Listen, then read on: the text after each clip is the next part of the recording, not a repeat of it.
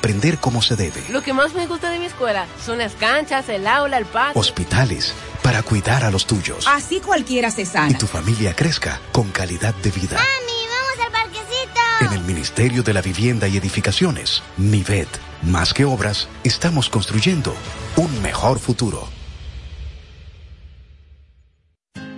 César Suárez Jr. presenta los dúos más importantes de Hispanoamérica, los espectaculares Camila, Camila, carismáticos y electrizantes.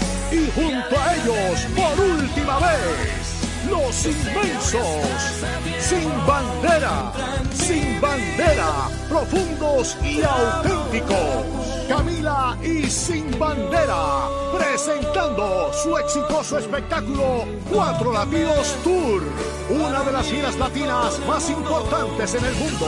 Sábado 19 de febrero, Palacio de los Deportes, 8.30 de la noche. Camila y Sin Bandera en vivo, cerrando su. Información 809-227-1344. Invita la Super 7.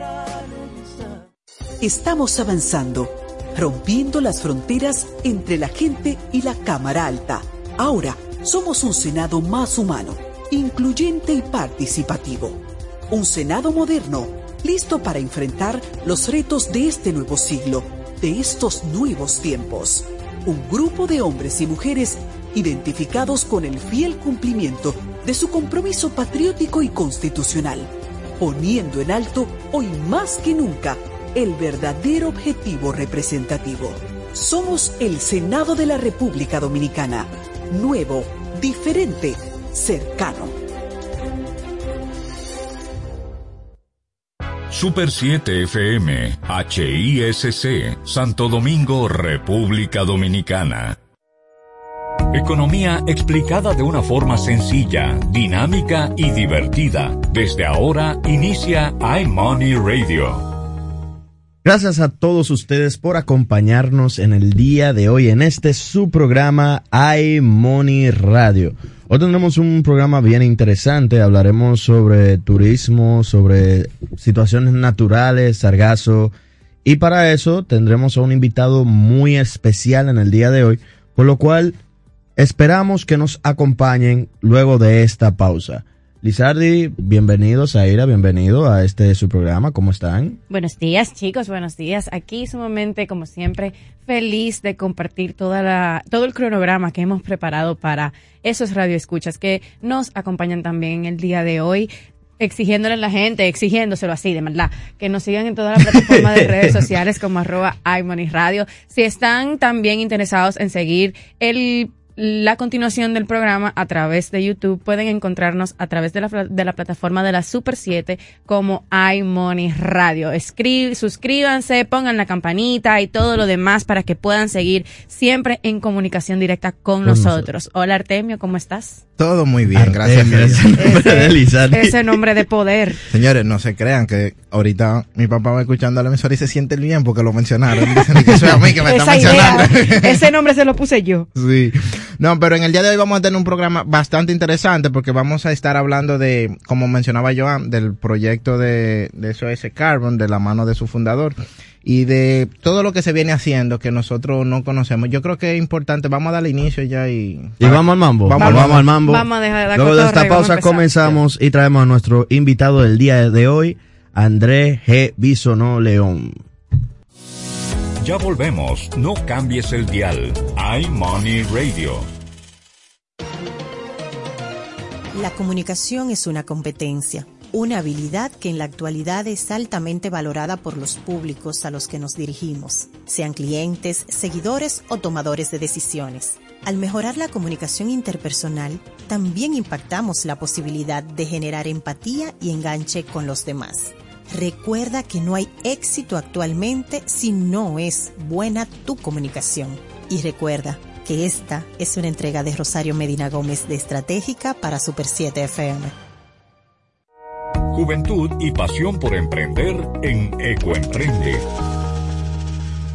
Gracias por continuar aquí con nosotros. Tenemos un invitado súper especial hoy, Andrés Bisonó León. Ese es hermano de esta familia, de su padre y mi padre son bien, bien, muy buenos amigos y nosotros también le damos seguimiento desde hace tiempo a, Andrés en todos sus proyectos. Eh, él es, eh, tengo entendido, que es fundador, empresario también, joven empresario, y fundador del proyecto SOS Carbon, que básicamente es un proyecto que va desarrollándose en función de una situación nacional y, e internacional de, de, gran envergadura, que es un detalle con el sargazo. En verdad, es un hombre que ha tenido experiencia en New Hanson Package Related Company, que es, o sea, básicamente el hombre un ingeniero de alta gama, eh, ingeniero también en asuntos de, del área de la naturaleza, del área de ingeniería, digamos,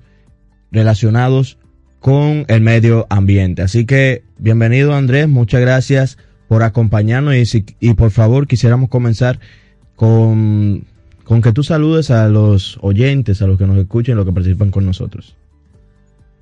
Buen día, gracias a ustedes por tenerme. Para mí es un placer estar aquí eh, y bueno, y como tú acabas de decir, con quienes nos acompañan. Eh, gracias por, por su tiempo y apoyo en lo que ha sido nuestra trayectoria de poderle brindar al país, a la República Dominicana y a todo el Caribe herramientas para poderle hacer frente de la mejor manera a este problema que hemos tenido desde el 2010 de algas que invaden nuestras costas y playas para garantizar que el turismo siga desarrollándose de manera sostenible y eh, pues podamos seguir monetizando ese recurso que tiene la República Dominicana, incluso para poder salir adelante ante otros países eh, del Caribe y, así seguir fortaleciendo nuestra economía. Andrés, antes de para comenzar y que las personas nos, nos entiendan un poco, ¿cuál es el detalle con el sargazo? ¿Cuál es el problema del sargazo como tal? Eh, para comenzar todo, antes de hablar incluso del proyecto eh, que tú manejas. ¿De cuándo, dónde esto se ha convertido en un problema? Claro, el sargazo, y para hacerle un poco más de referencia a quienes nos acompañan, darle esa, esa visual, vamos a decir, es el alga marina de color, de color marrón que viene invadiendo las costas eh, de, todo, de, toda Punta Cana, mayormente el este, la más afectada, del sur, y últimamente se ha visto también en el norte, el Samaná, las Terrenas, eh, Puerto Plata incluso. Entonces, eh, esta alga viene invadiendo de un volumen desproporcional desde el 2010. El 2015 siendo eh, un año que de ahí en adelante pues ya empieza de manera marcada durante todo el año prácticamente. Eh, como hemos visto este año en particular, que, que viene llegando en meses como enero, que usualmente no eh, llegaba, sino que tenía una presencia más en los meses cálidos de verano. Excelente.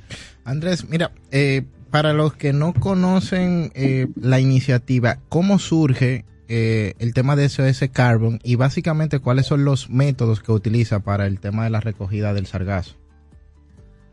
Gracias. El SOS Carbon nace en el 2018 bajo una fase de investigación y desarrollo en la Universidad del MIT en Boston, Estados Unidos, la universidad número uno de ingeniería, eh, con el fin de desarrollar mecanismos, sistemas que le hagan frente de la mejor manera al sargazo, evitando que éste llegue a la costa, pero más importante aún, que también permitan sacarle otro provecho y ahí podemos llegar, bueno, a medida que vamos desarrollando la conversación, pero nosotros eh, para también dar un poco de contexto en, en qué consisten estas tecnologías que estamos implementando. Una de ellas es un dispositivo que le montamos a las embarcaciones artesanales, aquí conocida como yolas, que como ustedes saben, es, esas yolas están en cada esquina, vamos a decir, en todos de, lados. nuestras costas. y es una plataforma que podemos sacarle mucho provecho.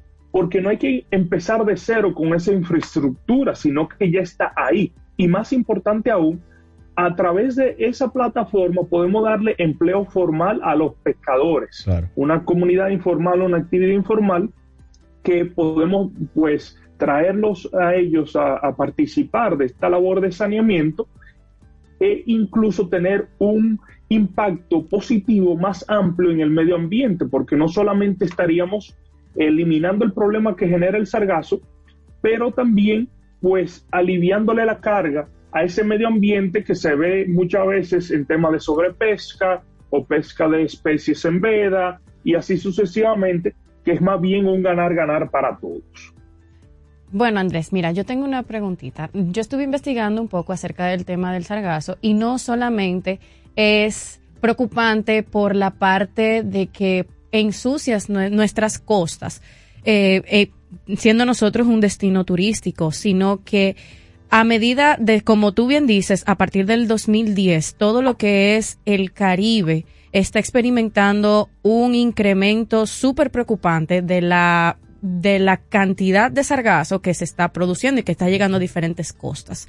Pero también dentro de mi, investigación pude encontrar de que no es del mar de sargazos, que es de donde usualmente llegan, sino que ahora está viniendo desde más cercano al, al continente africano, que tiene como una corriente de agua, que es lo que lo está trayendo aquí a las a nuestras costas caribeñas. Mi pregunta es, como ustedes en SOS Carbon también trabajan con el tema de las investigaciones, como todavía no se ha puesto un dedo sobre la razón, más allá del asunto de la contaminación, dentro de tu experiencia, ¿qué tú entiendes que es lo que ha estado desbalanceando toda esta producción de sargazo, que es, puede ser hasta tóxica para nosotros los seres humanos?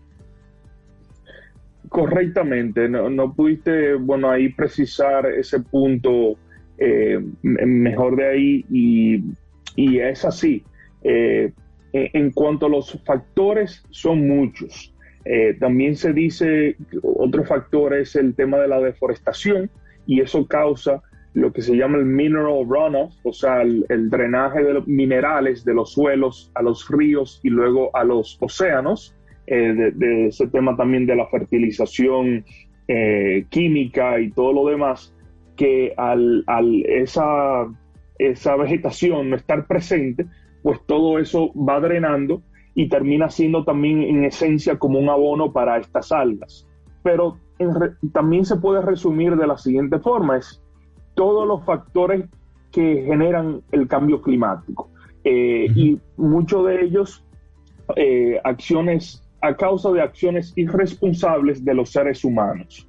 Entonces, por eso es que tenemos que tener mucha conciencia, porque esto ha sido una forma de esa naturaleza, decirnos al ser humano de que debemos eh, estar, cambiar nuestro, nuestro accionar en beneficio del medio ambiente. Eh, esto más bien ha sido como una respuesta. Y por eso es que también tenemos que desarrollar las plataformas para hacerle frente, porque por más que cambiemos nuestro accionar mañana, por ejemplo, ojalá, eh, no es que el sargazo va a dejar de llegar, sino que es ya un problema de la naturaleza que va a tomar tiempo. Eh, cuando es que cambiemos nuestro accionar, como digo, eh, va a tomar tiempo pues estabilizarse. Si es que llega ahí, obviamente. André, para continuar con esto, quisiéramos saber, profundizar un poco más sobre SOS Carbon y cuáles son los tipos de soluciones que dan. O sea, de, de dónde ya han mencionado de dónde nace el concepto y todo, pero ¿cuáles son los tipos de soluciones concretas que utiliza SOS Carbon y, y cuáles derivados de estas soluciones pudieran aparecer eh, dada la situación con, con el sargazo? Nosotros trabajamos con todos los actores involucrados, tanto como los más perjudicados, llámese el sector turístico, eh, brindándole un servicio de saneamiento ambiental. Nosotros más bien somos un aliado de estos actores y de los diferentes sectores involucrados, como digo, para poder en conjunto eh, poner en marcha el mejor mecanismo eh, y el sistema que le haga frente al sargazo de la manera más costo eficiente.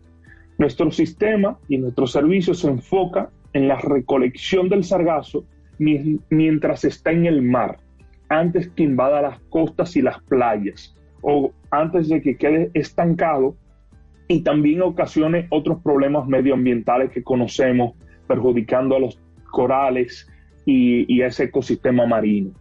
Eh, con eso dicho, nosotros empleamos a los pescadores para brindar ese saneamiento en la zona turística, que la idea es seguir expandiendo a zonas de comunidades que no eh, pueden, vamos a decir, activamente contratar estos servicios, pero que se le pueda dar, porque de lo contrario, pues es un, un efecto negativo que, que están recibiendo tanto el medio ambiente de la zona como de las comunidades al afectar la salud humana. Con eso dicho, nosotros también nos encargamos de todo el proceso de, de luego de disposición que buscamos la vía de disponerlo de la manera más responsable, incluso buscando formas para sacarle provecho. Eh, recientemente eh, firmamos un acuerdo para empezar la exportación del sargazo a Finlandia con una compañía que lo estará eh, procesando allá en diferentes productos.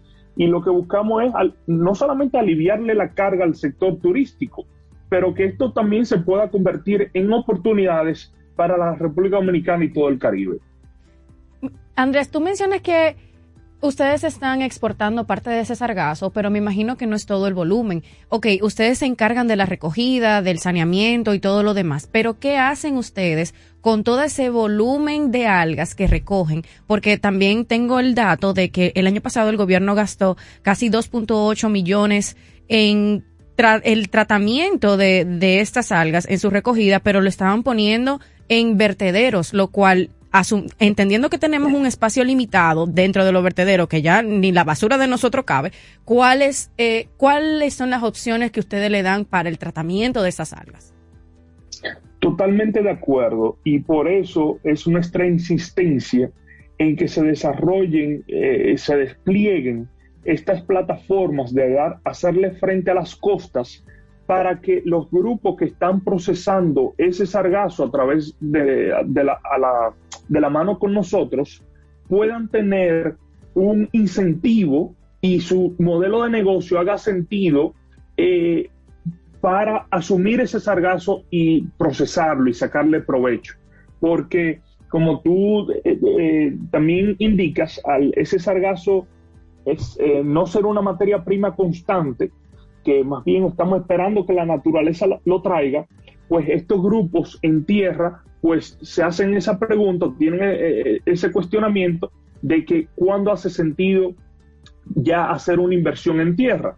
Y eso es cuando haya una plataforma en agua que le garantice a ellos ese, esa llegada o esa toma de materia prima. Con eso dicho, nosotros hoy en día lo que buscamos es darle el mejor tratamiento posible. Y por eso hemos desarrollado otra tecnología enfocada en hundir el sargazo luego de que se saca. Eh, ¿Y por qué hundirlo? Vuelvo y digo, siempre buscando el valor agregado. ¿Por qué hundirlo? Porque así eh, estamos eh, secuestrando carbono. como tú también indicaste anteriormente, el sargazo cuando se pudre, que llega a la costa, libera tóxicos y eh, metales pesados, otros componentes dañinos, no solamente para el ecosistema, pero también para la salud humana. Eh, y entonces al hundirlo en agua, que estamos pues llevando de vuelta esa materia orgánica que viene del mar y en su vida natural también se hunde, es un ciclo natural de él, lo único que le estamos acelerando, pues tenemos ese valor agregado del secuestramiento de estos tóxicos que el sargazo contiene. Y así podemos también hacerle frente a lo que es el cambio climático. Una pregunta, Andrés. Dentro de los dentro de los usos que se le puede dar al sargazo una vez llegan a tierra, ¿pudiera utilizarse para materia agrícola o se pudiera utilizar como fertilizante? ¿O qué cosas se pudieran se pudieran hacer con él una vez ya llega a tierra y quizá no se pudo recoger a tiempo?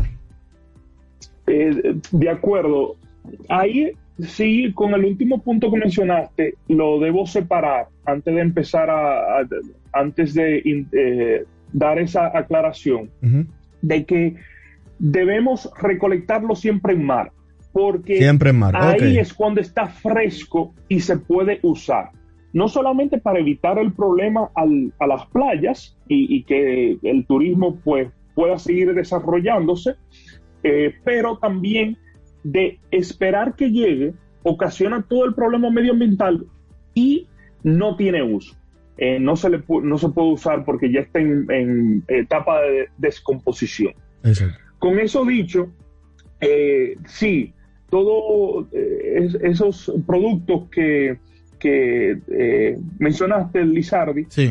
eh, se pueden usar como materia prima, eh, tanto para fertilizante, es lo que ha- se ha avanzado mucho más por lo fácil que es el tema del procesamiento, y también se puede usar para industria de cosméticos, farmacéutica, y esas son cosas que se siguen desarrollando a medida que, como mencioné, se ponen en marcha plataformas para hacerle frente en el agua, porque ahí es cuando entonces se puede extraer de manera adecuada. Pero mira qué interesante cómo tú mencionas todas estas diferentes aplicaciones que puede tener esta alga que solamente es una problemática por el hecho de vol- del volumen que estamos viendo últimamente. Entonces, siendo así, tú entiendes que una forma de lidiar con el problema, porque vamos a ser objetivos, el tema que es el causante, que es la contaminación provocada por nosotros, es un tema que va a ser muy difícil de controlar para a nivel mundial en general, porque cómo dejamos de hacer, cómo dejamos de desechar, cómo dejamos de la noche a la mañana, pues cortar todos todos los procesos que estamos llevando, que es lo que está causando la reacción de nuestro planeta. Ahora, teniendo esto en mano, ¿tú ¿cuál tú crees que es el futuro para esas personas que están interesadas en buscar negocio de la parte ecológica, así mismo como está haciendo SOS Carbon, con esta parte del sargazo? Porque también entiendo que se están haciendo investigaciones para hacer eh, hidrocarburos de esto. Sí, eh, totalmente de acuerdo. Y por eso nosotros le hemos puesto mucho énfasis a la colaboración, no solamente con expertos en estas diversas áreas de procesamiento y valorización, pero también otros expertos y actores que están involucrados en todas las áreas eh, o etapas del problema. Porque vuelvo y digo, hay que enfocarnos en la recolección en mar, en tener esa plataforma para que luego estos grupos que están en la parte de procesamiento y valorización pues puedan contar de manera adecuada con esa materia prima, porque de lo contrario pues entonces ellos no, no, no pueden desarrollar su negocio, por así ponerlo. Y poco a poco le podemos ir quitando la carga al sector turístico y aliviando también la carga al daño medioambiental que ocasiona estas invasiones de sargazo. Pudiera, Pero, ah, ajá. pudiéramos ver como entonces con lo que estás mencionando que SOS Carbon es como un agricultor del sargazo. En, en esta primera etapa, digamos, como están mencionando, la parte de, de entregárselo a productores de en una manera que puedan utilizarlo y ese tipo de cosas, eh, ¿lo podríamos entender así? Bueno, la única diferencia es que nosotros no queremos que crezca. Bueno. Que, eh, nosotros nada más lo, lo- vamos a decir, lo cosechamos eh, y evitamos más bien el problema que genera. Sí, claro. Pero sí, eso pudiera ser una forma de, de quizá dibujarlo, vamos a decir. Sí, Andrés, mira, yo tengo una pregunta y me, y me surge a raíz, obviamente, de todo el proceso que se realiza para la recogida. ¿Hay estimaciones o datos ya, digamos, concretos que tenga el proyecto que pueda indicarnos cuántos empleos directos o indirectos se pueden estar generando en estas zonas donde se tiene alto volumen del sargazo? Porque obviamente eso va generando un tipo de migración o de, o generando nuevos empleos que ya no estaban dentro del mercado formal o informal que ya sacamos los pescadores de pescar para recoger sargazo, entonces ot- O otro, no otro- sacarlo, pudieran estar No, ahora están multitasking. tanta multitasking, si pudiéramos decirlo así. Así es, eh, totalmente de acuerdo. Más bien aquí lo que nosotros estamos es generando un impacto positivo. Incluso venimos entrenando ya pescadores para esta labor de saneamiento enfocada en la recolección y en la operación de los diversos eh, me- eh, mecanismos que hemos desarrollado de, de la mano con nuestros aliados en el sector turístico.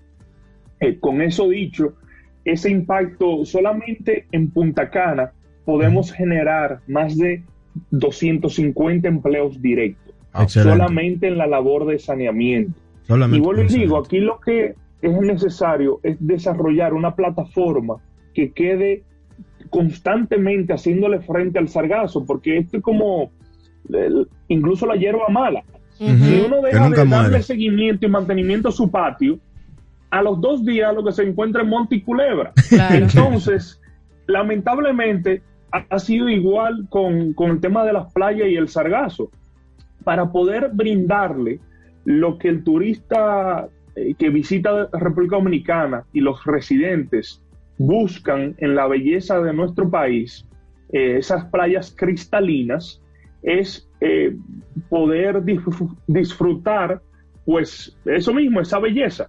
Y necesita o amerita ese seguimiento constante, ese servicio constante, eh, para que siempre esté en las mejores condiciones. Una pregunta antes de, ya que tenemos que ir cerrando. Nosotros tenemos que entender SOS Carbon como una empresa o como una ONG antes de, de, una buena aclaración. Wow. De otra pregunta. Mira, para nosotros mm, eso no hace diferencia. Vale. Porque más bien nos enfocamos en el saneamiento ambiental, en tener un impacto directo, vuelvo y digo, en el medio ambiente y en las comunidades. Y dos, el tema económico es necesario sí o sí para cualquier institución que sea sostenible, ya sea ONG, ya sea fundación, ya sea gobierno, ya sea quien sea. Entonces, más bien, eso es lo que necesitamos. Esos tres componentes, el, el impacto medioambiental, social y tener ese brazo económico que nos permita ser sostenible y darle empleo de manera asegurada y formal, con seguro de salud, todo lo que amerita a estos, este grupo de pescadores y de la comunidad que estaría incorporándose eh, en nuestra misión de brindar el mejor, mejor saneamiento ambiental. Con eso dicho, yo quisiera entender entonces más o menos cuál sería el modelo de negocios que estuviera relacionado con SOS Carbon. Ya que como nosotros somos una, una radio más alineada a las finanzas y economía, quisiéramos saber también el modelo de negocio que se estructura. Ya sabemos lo que hacen, pero cómo digamos le dan venta o monetizan este proceso. Claro, mira, nosotros trabajamos eh, con los aliados del sector turístico para brindarle un servicio de limpieza de playa, por así ponerlo de manera simple. en vez de un servicio de, landscaping, o sea, de jardinería, eh, que como ustedes también han visto, esos hoteles impecables en cuanto a jardinería, ya también se ha convertido en una necesidad, pero para la playa.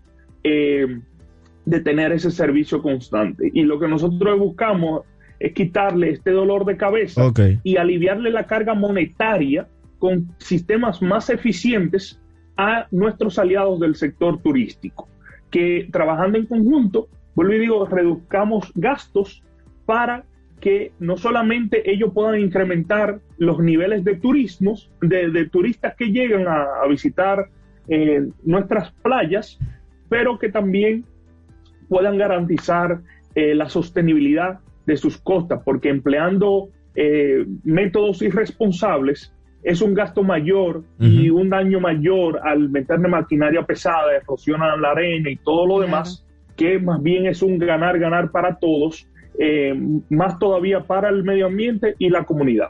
Andrés, muchas gracias por habernos acompañado. De verdad quisiéramos también saber si hay alguna persona tal vez con algún pequeño hotel que nos esté escuchando, un gran hotel que nos esté escuchando, cómo pudieran contactar con ustedes, las redes de ustedes, para que también este proyecto pueda seguir creciendo y nosotros ser otro aliado de ustedes.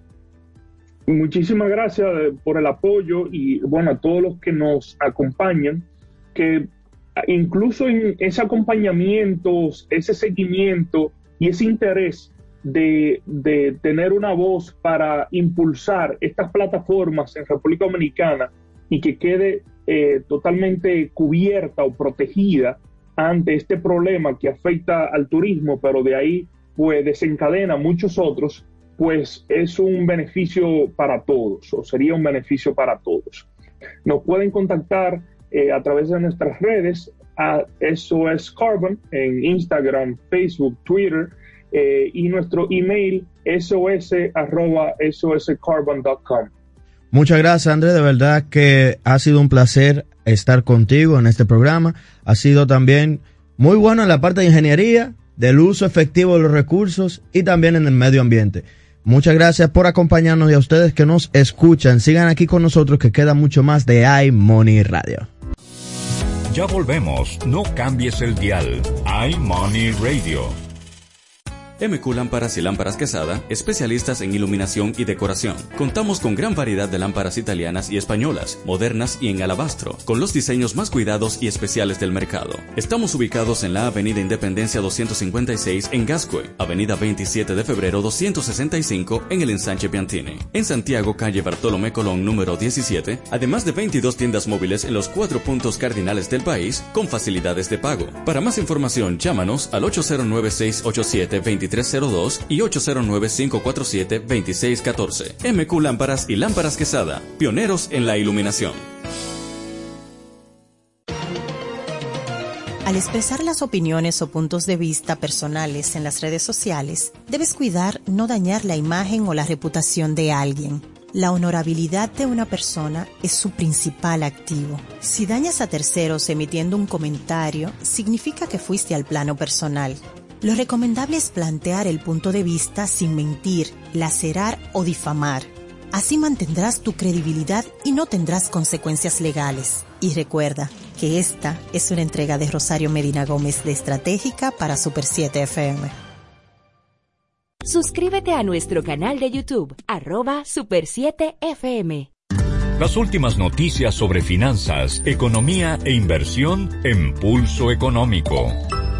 Gracias por continuar con nosotros y ahora como siempre les traemos los principales titulares del día de hoy. Y tenemos por aquí que Pro Dominicana y Proyecto Trade Safe de TS, TESC fortalecerán las capacidades del sector exportador aquí en la República Dominicana. La directora ejecutiva del Centro de Exportación e Inversiones, eh, Viviana Ribeiro, y el director general del proyecto Trade Safe, Brian Root Rudeft, ajá, sí, ese mismo. Sí, anunciaron la colaboración interinstitucional con la que van a fortalecer las habilidades de los exportadores y exportadoras de bienes de aquí del país. El acuerdo entre ambas entidades se enmarca en las acciones contempladas del Plan Nacional de Fomento a las Exportaciones, con el que se busca fortalecer y aumentar las exportaciones dominicanas, que en 2021 crecieron 11.831.5 millones de dólares y este año estiman que ese monto va a ser superior. Este es el tema que veníamos hablando hace varios programas atrás con el asunto de,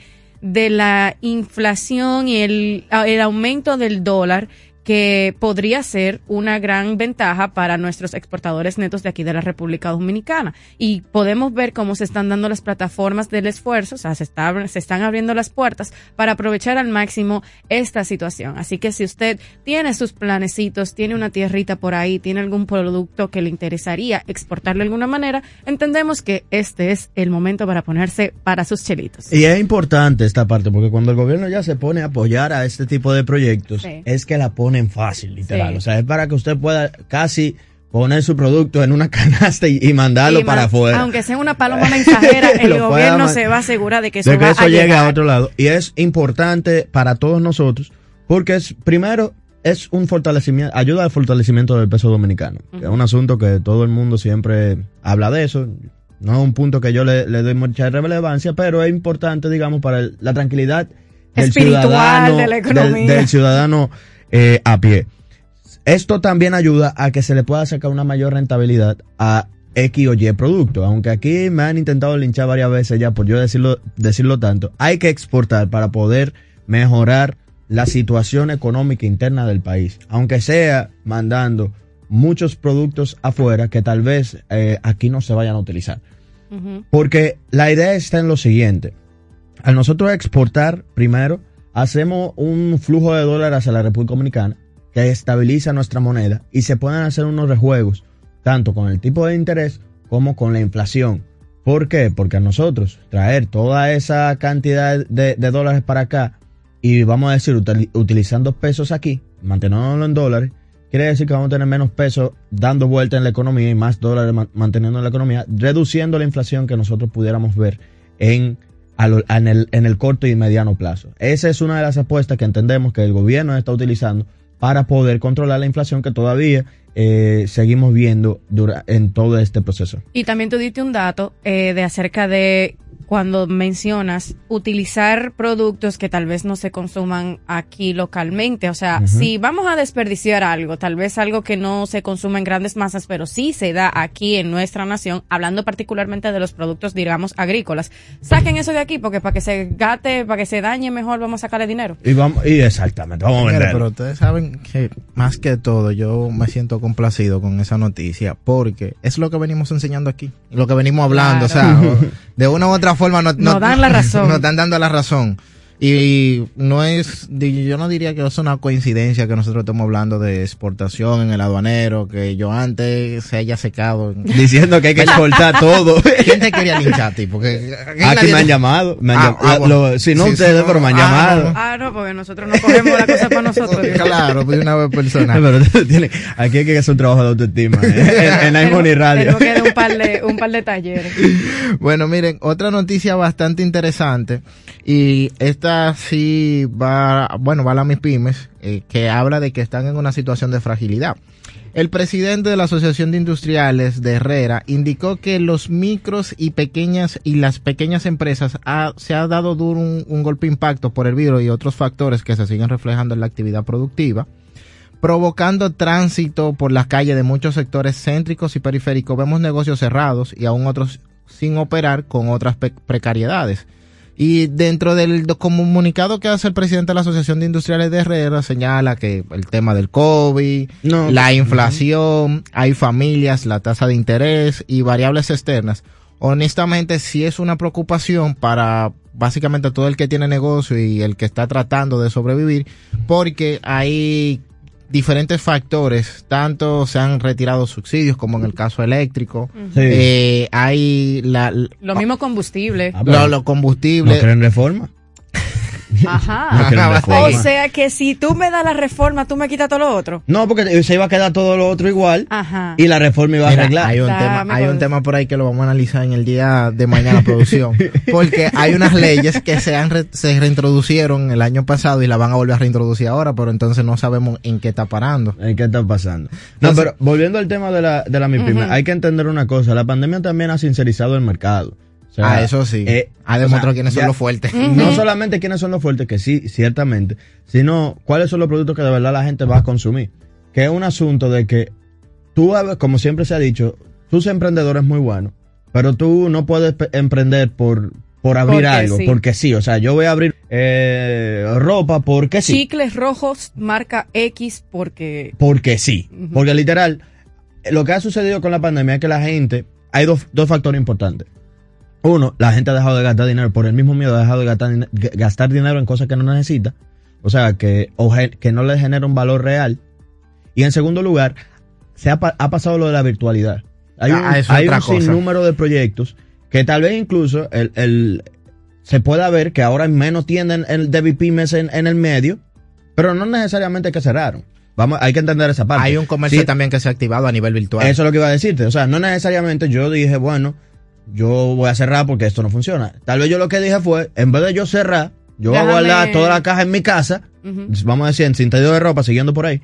Yo voy a guardar todas las cosas, las cosas en mi casa y voy a hacer una tienda en línea. Claro, para ahorrarte los para costos yo operativos. ahorrarme los costos operativos. Porque un factor importante que está sucediendo no solamente en la República Dominicana, sino en el mundo, las rentas están subiendo muy muy, muy, muy fuertes. Entonces yo con una tienda chiquita, que apenas estoy intentando llegar a alguna cuanta gente que se supone que por aquí, primero debería de fluir mucha gente, que no está fluyendo por el coronavirus, esto es lo que me está generando un costo innecesario en mi proyecto. Entonces yo paso a una red social como Instagram o cualquier otra, o una página web propia, puede ser incluso, que es recomendable, y yo lo que hago es comienzo a vender por ahí, Claro. en vez de, de estar gastando mi dinero No hay que tú te en, ahorras- en una tienda. tú te ahorras el local, te La luz. la luz, el, la empleomanía, porque quizás No, simplemente... porque, y ahí es que voy, tal vez el empleo manía tampoco tú lo gastes, porque si tú necesitabas tres gente para mandar reduza, cosas, se puede ser que se reduzca, puede ser que no. No, pues ya si la persona que tú ibas a tener en la tienda, si, Ah, tú, no la, bueno. si tú no la tienes en el local,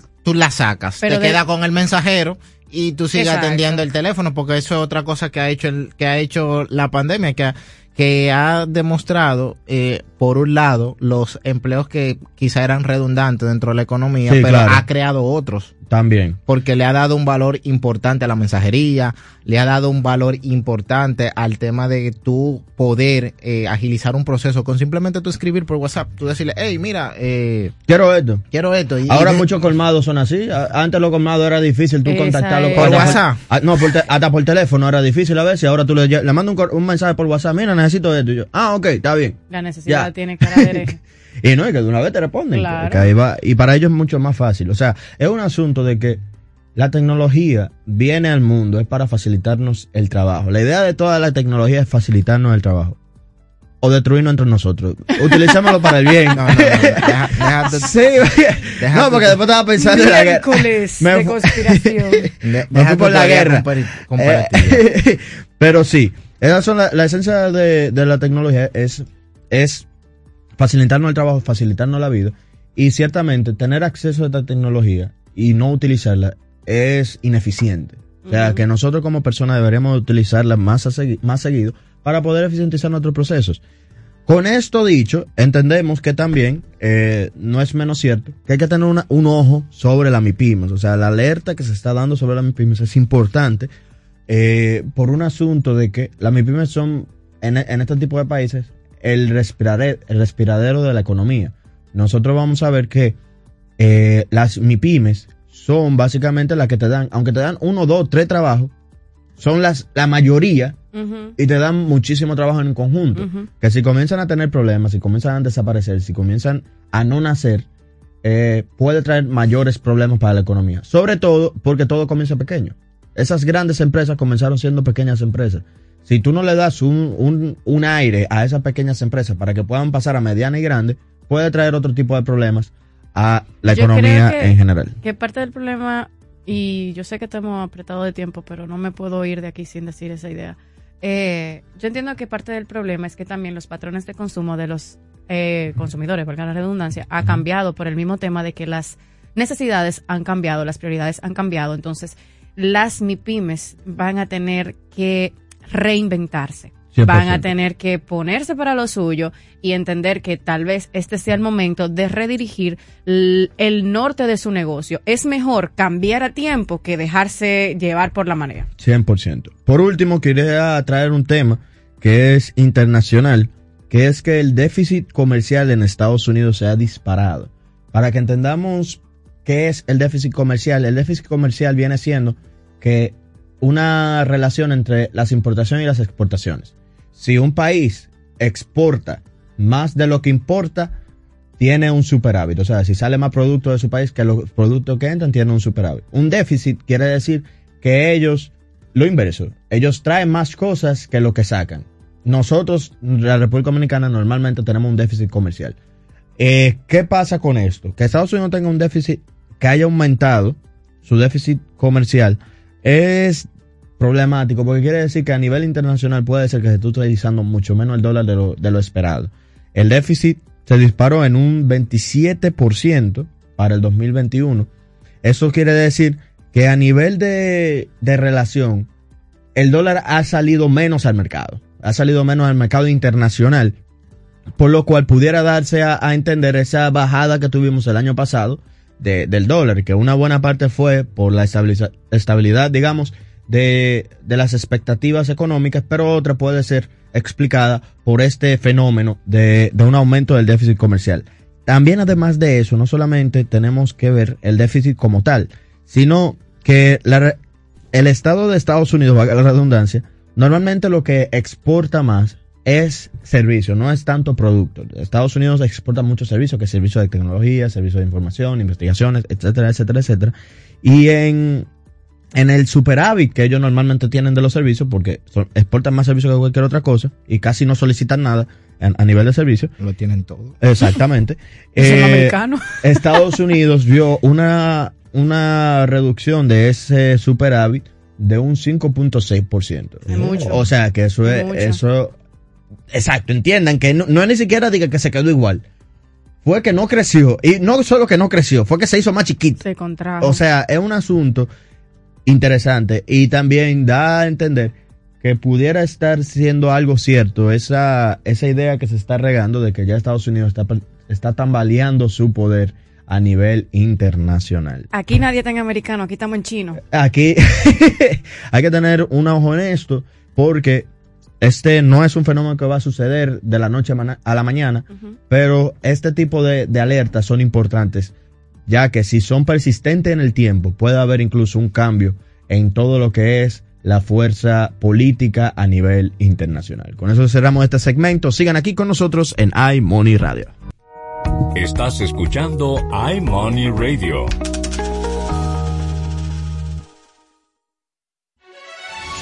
Repasamos la actualidad del acontecer nacional e internacional en El Interactivo de la Super 7. Ágil, veraz, oportuno y equilibrado. De lunes a viernes de 2 a 4 de la tarde escucharás la información que llama al criterio con diversidades y estilos más atrevidos, bajo la conducción de José Gregorio Cabrera, Jochi Rosario, Emelín Valdera y Ricardo Fortuna, por la Super 7.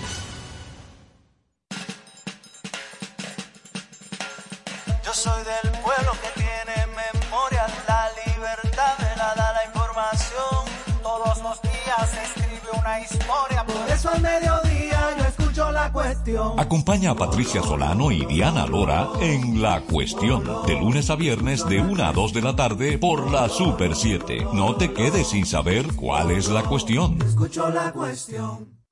Cada sábado te invitamos a disfrutar de un encuentro musical que viaja por el mundo artístico y cultural, conjugado con la historia de la música, bajo la conducción de Jorge Ramos. Notimúsica Radio, sábados de 8 a 10 de la mañana por la Super 7. La sociedad necesita información independiente y profesional con valores sociales. Queremos dar voz a la ciudadanía. Sé parte de nosotros. Conoce nuestro portal informativo www.super7fm.com. Estás escuchando iMoney Radio. Bien, continuamos aquí. Miren, en el día de hoy yo quiero tomar este tiempo para hablar de un tema que me llama mucho la atención y es que hace días vengo observando, luego de que la Dirección General de Impuestos Internos emitiera su resolución eh, de DG AR1 2022-01 que establece las exenciones contributivas de personas físicas, ajustes al a la responsa eh, a los que están en el régimen RCT para el ejercicio 2022 veo que han salido noticias que hablan de que se va a crear, se va a cobrar un nuevo impuesto a las personas con salarios superiores a, a 34.685 pesos en adelante. Cuando mm, obviamente nosotros vamos a confirmar la información a la DGI y buscamos la resolución del año pasado y también la de este año, observamos que básicamente ese, ese, monto que se establece, que se va a crear, siempre ha estado ahí y no se actualizó. Cuando efectivamente se debió realizar el, el, ajuste por inflación, pero viendo las condiciones eh, que actualmente nos encontramos dentro de un mercado inflacionario y un grupo de situaciones que se están brindando, pues no se ha generado ese, ese ajuste dentro de la escala anual que lo que va aumentando dentro del, dentro de los impuestos. Para mí es bastante interesante porque veo medios de comunicaciones y veo personas diciendo que se va a cobrar un nuevo impuesto de un 15 o un 20%, cuando no es así, cuando la escala siempre se ha establecido y esa resolución es normal porque en base a eso es que las personas que trabajamos, tanto con cierres fiscales para personas físicas, para personas dentro del, del RCT, para personas que van a presentar sus gastos educativos, nosotros eh, tenemos que trabajar con esta resolución. Entendemos que no vemos el motivo, la razón por el cual se tenga que eh, utilizar títulos que puedan generar confusión. No, Porque- es que mira lo que pasa, y yo te voy a explicar, uno que viene de, la fami- de una familia de comunicadores. Aquí la gente lo que le gusta es hacer show con lo que entiende que le va a molestar el bolsillo a la gente. Es un asunto que yo puedo entender que usted diga que está bien o que está mal, eso lo puedo entender, eso ya es otro asunto. Ahora, a tú utilizar información que ha estado siempre ahí como algo nuevo y problemático, Transgiversar lo que ya está. todo lo que ya está, porque hay un asunto de que no, no va a cambiar, no va a cambiar, ellos lo han mantenido igual. Incluso ellos mantenerlo igual es algo bueno y lo quieren poner como algo malo. Porque en una situación donde tú tuviste una inflación de un 8%, donde tú aumentaste por un lado y cambiaste, que insisto que usted puede estar de acuerdo o no, usted hizo un cambio por un lado de incluso la estructura de los salarios mínimos, que eso te va a impulsar los salarios al alza, tú pudieras normal utilizar y utilizar una tabla nueva.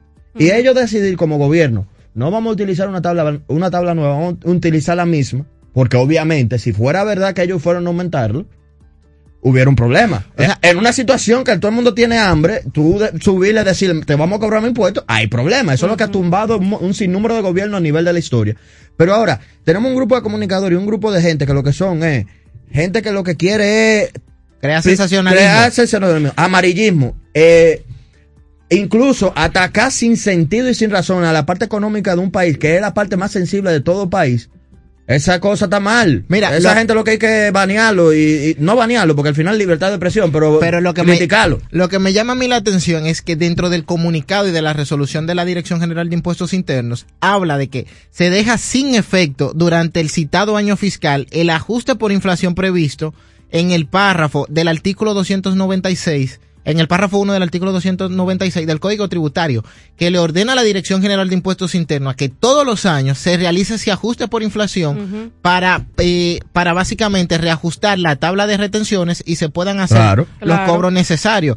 Realmente yo entiendo que tenemos que entender un poco la situación en, en la actual que nos encontramos. Y aquí en iMoney Radio siempre vamos a estar al fa- a, a favor de lo correcto y de lo De la verdad, y de, de la, la verdad. verdad. Porque tú dar esa información es como tú desconcertar a las personas y decir, ah, pero me van a cobrar más impuestos, me están grabando más el salario. No, señores, cuando ustedes van a la tabla de retención, lo que hace la DGI es que redondea 34.700 pesos y a partir de ahí usted puede, por su salario, buscar y ver cuánto es que le toca que le retengan si usted pasa de esta escala, de esta escala, digamos, eh, contributiva, que está muy claramente establecida y ya si usted quiere los cálculos, pues vamos a estar preparando un material para presentarlo en nuestras redes sociales de cómo se calcula estas, estas retenciones para que usted sepa cómo hacerlo. De hecho, no es una cosa difícil ni del otro mundo y tampoco entiendo que sea una cosa para decir que el gobierno está poniendo nuevo impuesto cuando ya se dijo que no. y, que no es, y que es Que no es mentira, que no no es están subiendo ningún tipo de impuesto nuevo. Pero mira, aunque vamos a preparar, como tú dices, el material, es bastante sencillo. Usted toma todos sus ingresos ya, o sea, brutos, le quita lo que le descontaron de seguridad social, ese monto que le dé, usted va a la página de, de la DGI, va a calculadora de retenciones y pone ese monto ya neto después de las deducciones de, de seguridad social, escoge el año, lo pone ahí, eso es lo que usted le tiene que cobrar. Pero ya eso no es una cosa del otro mundo. Es como le No. digo, nosotros hacemos este paréntesis en el programa en el día de hoy porque entendemos que es necesario educar y educar con conciencia. Claro. Sí, que no es decir las cosas solo por decirlas, sino sabiendo por Ni qué está sucediendo. repetirla, ni repetirla sin repetirla tener por- conocimiento de causa. Porque un asunto, como siempre hemos dicho, usted puede estar de acuerdo o no con que le estén cobrando impuestos, eso ya es una decisión de ustedes y nosotros también tenemos nuestra opinión aparte. Pero de ahí a tú decir, están subiendo los impuestos cuando es mentira, eso no es honrado en ningún sentido y eso no está bien. Tenemos una llamada de un, de un radiodiente. Saludos, buenas. ¿Puede bajar un poco la radio, por buenos favor? Sí, buenos días. Buenos días. Yo le voy a indicar algo. Yo soy contador. Ajá.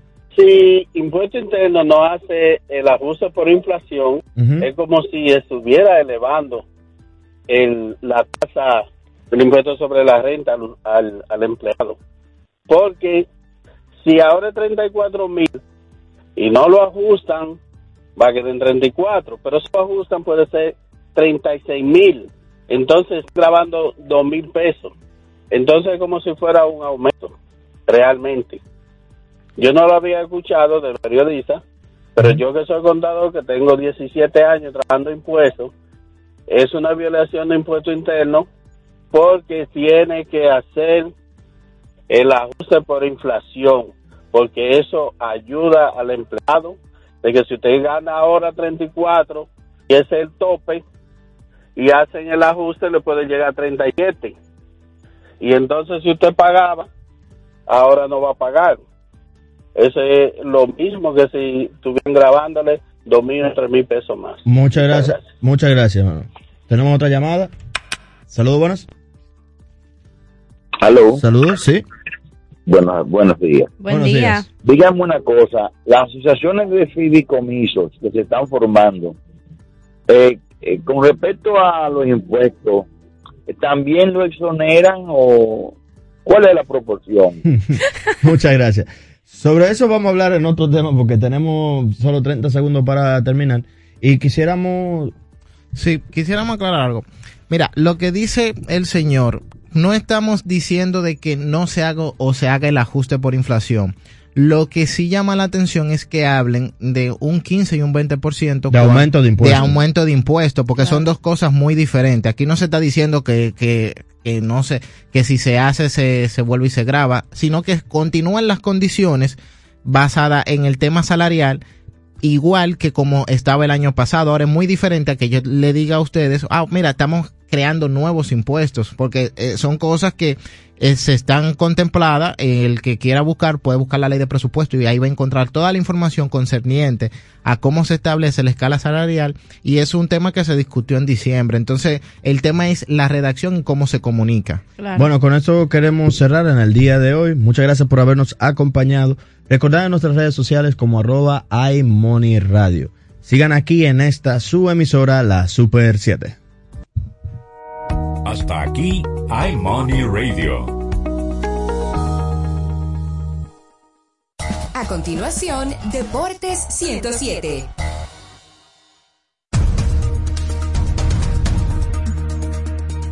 Carl Anthony Towns participará en el concurso de triples del All Star.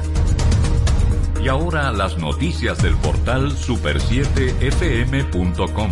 En Los Ángeles, el jugador estadounidense de origen dominicano Carl Anthony Towns de los Minnesota Timberwolves será uno de los participantes del concurso de triples del All-Star de la NBA, que se disputará del 18 al 20 de febrero en Cleveland, Estados Unidos. Para cerrar, nos vamos a Londres.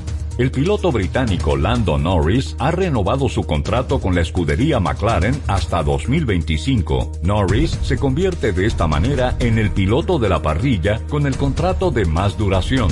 Para ampliar los detalles de este boletín de noticias, visite nuestro portal super7fm.com. Escucha nuestra programación por Tuning Radio como Super 7 FM.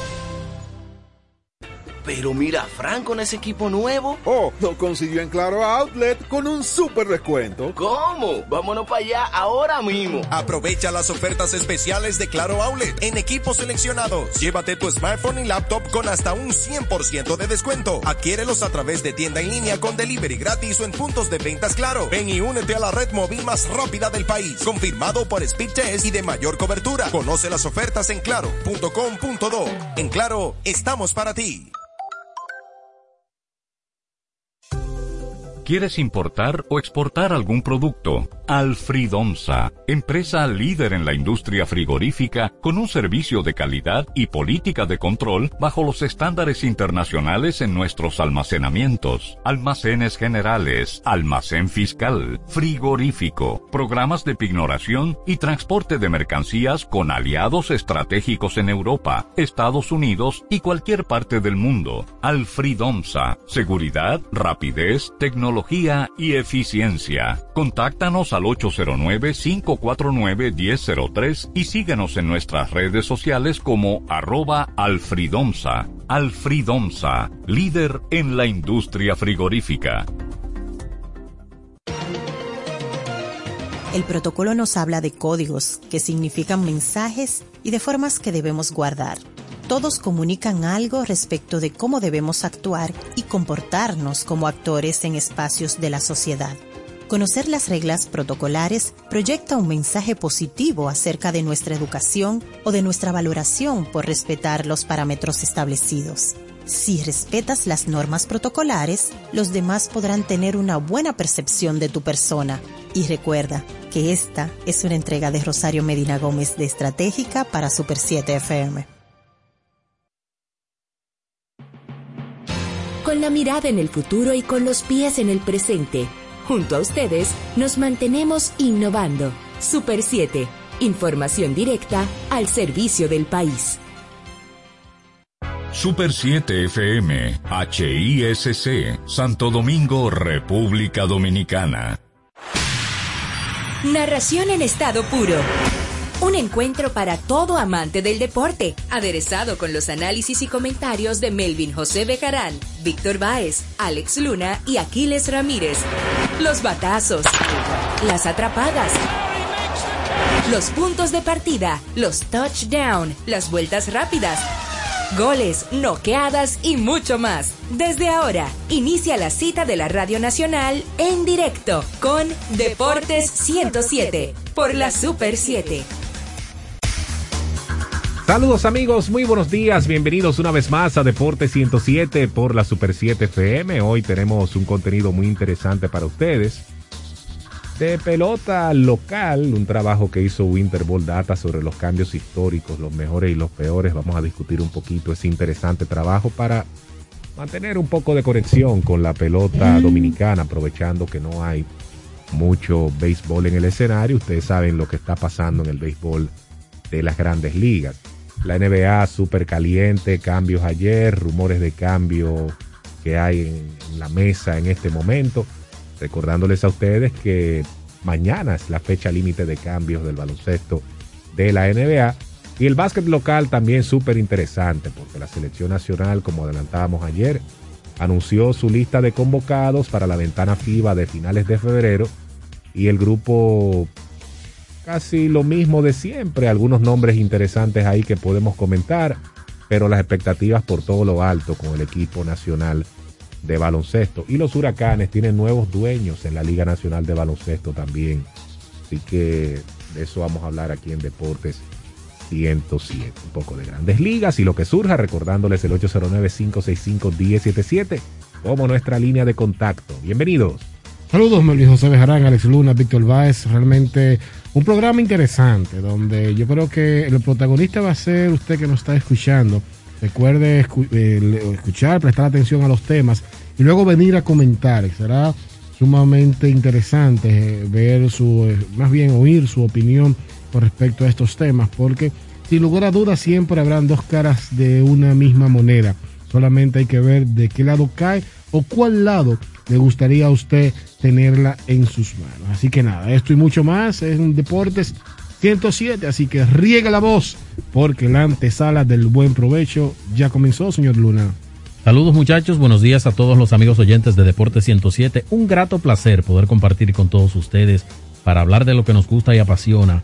A Dios las gracias que nos permite la dicha de estar una vez más en esta tribuna. Como ustedes destacan, hay algunos temas interesantes que vamos a tratar el día de hoy en grandes ligas, señores, ayer se dio a conocer la información de que Trevor Bauer no va a enfrentar cargos criminales. Y esa es una tremenda noticia porque el jugador se perdió una parte considerable de, la temporada. Vamos a analizar un poco lo que podría venir para él. Falleció el exjugador de los Yankees, Gerald Williams. Eh, un cáncer que no se manoseó en los medios de comunicación y ayer nos topamos con la sorpresiva eh, noticia de su deceso. Baloncesto por un tubo y siete llaves, como Melvin destacaba. Hay que hablar del local e internacional. Tendremos, lo mejor que vamos a tener para hoy son sus llamadas en el 809-565-1077. Mira, vamos a felicitar a Dionisio Soldevila, que fue ascendido en el periódico Diario Libre como jefe de redacción y nos sentimos muy contentos por esa promoción.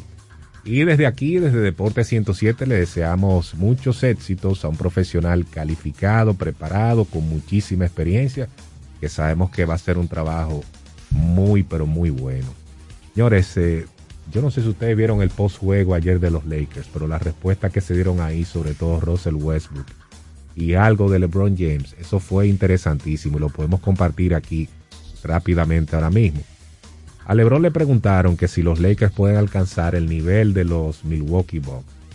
Una paliza a los Lakers, en un momento estaba hasta de 30 el juego. Y él dijo, ¿dónde estamos ahora mismo? Yo no sé. Que si yo creo que podemos alcanzar el nivel donde está Milwaukee ahora mismo. Mm, no. Si eso es lo que tú quieres escuchar, no. Dijo LeBron James ayer. Y lo de Russell Westbrook, ustedes saben que no está cerrando los partidos, le preguntaron, hmm. ¿tú tienes alguna idea de las cosas que tú tienes que conseguir para estar ahí en el line-up de cierre de Los Ángeles Lakers de manera más consistente? Y él dice, ¿quién? Yo. Yo no tengo pregunta, yo no tengo respuesta Señores, para ti, hermano. señores, pero se rió así. Lo mismo. que Melvin acaba de hacer fue literalmente así. Repite la acción, Melvin, porque fue como ¿Y irónico. que quién? Yo. así mismo fue. Yo no tengo respuesta para ti, hermano. Yo quisiera tener una respuesta. Qué barbaridad. Pero yo no tendría que alcanzar nada. Yo no debería tener que alcanzar nada para ser honesto. Bueno, pues sí. Yo he puesto, yo he hecho demasiado trabajo. Yo tengo demasiado respeto en el juego. Y yo no tengo dije, que lograr objetivos. Eso fue lo que dijo Russell Westbrook en cuanto a esa pregunta. Pero también le preguntaron, Fran Vogel ha sido claro contigo sobre... Y yo no tengo dije, que lograr objetivos. Eso fue lo que dijo Russell Westbrook en cuanto a esa pregunta. Pero también le preguntaron, Fran Vogel ha sido... Eso fue lo que dijo Russell Westbrook en cuanto a esa pregunta. Pero también le preguntaron, Fran Vogel ha sido... Pero también le preguntaron, Fran Vogel ha sido... Preguntaron, Fran ha sido... Vogel ha sido claro con